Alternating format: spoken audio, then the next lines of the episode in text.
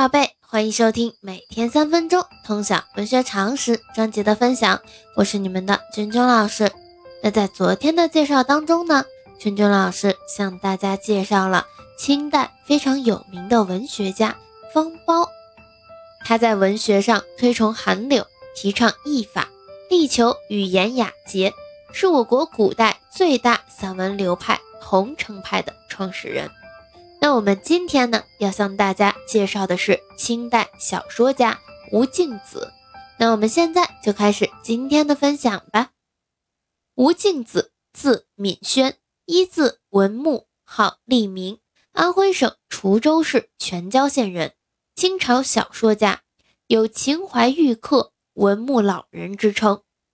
他早年生活忧郁，后家业衰落，十分贫困，善诗文。尤以小说著称。吴敬梓一生创作了大量的诗歌、散文和史学研究著作，有《文木山房诗文集》十二卷，今存四卷。不过，确立他在中国文学史上杰出地位的是他创作的长篇讽刺小说《儒林外史》。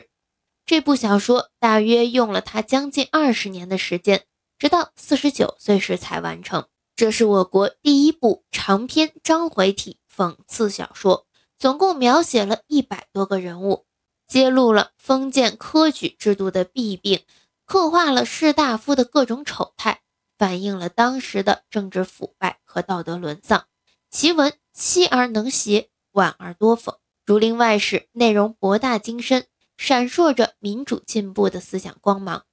作者以犀利的笔触，无情地鞭挞了封建科举制度腐朽的本质。和其对知识分子心灵的戕害，入木三分地刻画了一系列深受科学毒害的迂腐的读书人、虚伪的假名士，也塑造了理想中的人物。虽然假托明代，却是封建社会一幅真实的生活画卷。这部作品不仅以讽刺作为主要的艺术手段，而且在结构上与通常的长篇小说。以中心人物、中心事件来结构故事的方式不同，以连缀的故事、相互衔接的人物，既独立又前呼后应的结成艺术整体。《儒林外史》是中国小说历史上一部带有开创意义的杰作。在它之前，中国文学中就已经有了《三国演义》《水浒传》《西游记》等著名的白话章回体长篇小说。而它的开创性意义在于，以现实主义作为底色，以讽刺作为自己的美学追求。它与稍后出现的《红楼梦》一起，构成了中国古代小说的又一高峰，在中国小说发展史上具有不可替代的作用。《儒林外史》奠定了中国讽刺小说的基石，对后来的文学影响是巨大而深远的。清代出现了以《儒林外史》为发端的一大批谴责小说，如《孽海花》《二十年目睹之怪现状》《官场现形记》等等，形成了一股批判封建社会的潮流。这股潮流一直影响到五四运动以后的新文学。吴敬梓的一生经历了清朝康熙皇帝、雍正皇帝、乾隆皇帝三代，当时。出现了资本主义生产关系的萌芽，社会呈现了某种程度的繁荣，但是这也不过是即将崩溃的中国封建社会的一丝希望。表面的繁荣掩盖不了大厦将倾的事实。雍正、乾隆年间，清朝统治者在逐渐镇压武装起义的同时，就采用大兴文字狱，设博学鸿词科以作诱饵，考八股、开科举以牢笼世人。提倡理学以统治思想等方法来对付知识分子，其中以科举制危害最深，影响最广，使许多知识分子坠入追求利禄的圈套，成为愚昧无知、卑鄙无耻的市侩。吴敬梓看透了这种黑暗的政治和腐朽的社会风气，所以他反对八股文，反对科举制，不愿意参加博学弘词科的考试。憎恶世子们醉心志意、热衷功名利禄的席上，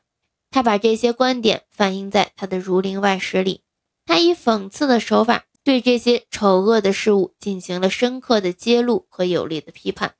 显示出他的民主主义思想色彩。在吴敬梓的一生，生活和思想都有极大的变化。生活上，他由富裕坠入贫困；思想上，对于功名富贵表示了截然相反的看法。他生长在累代科甲的家族中，一生时间大半消磨在南京和扬州两地，官僚豪绅、高粱子弟、举业中人、名士清客，他们司空见惯了的。他在这些上层人士的生活中，愤慨地看到官僚的徇私舞弊、豪绅的武断相取、高粱子弟的平庸昏聩、举业中人的利欲熏心。名士的附庸风雅和清客的招摇撞骗，加上他个人生活由富而贫，那批上层人士的翻云覆雨的嘴脸，就很容易察觉到他在《儒林外史》中对这种类型的知识分子的精神生活的腐朽做了彻底的揭露。更由于生动的艺术形象的塑造，使得他的作品分外具有吸引力和感人的力量。吴敬梓把《诗经》时代以来的中国现实主义文学传统注入到小说艺术当中，并且以极大的勇气，用讽刺鞭挞的手法来加以表现。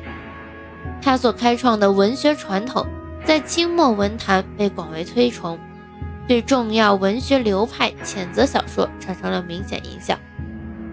鲁迅小说中贯穿着现实主义精神，闪烁着批判的锋芒。他对国民深切的剖析，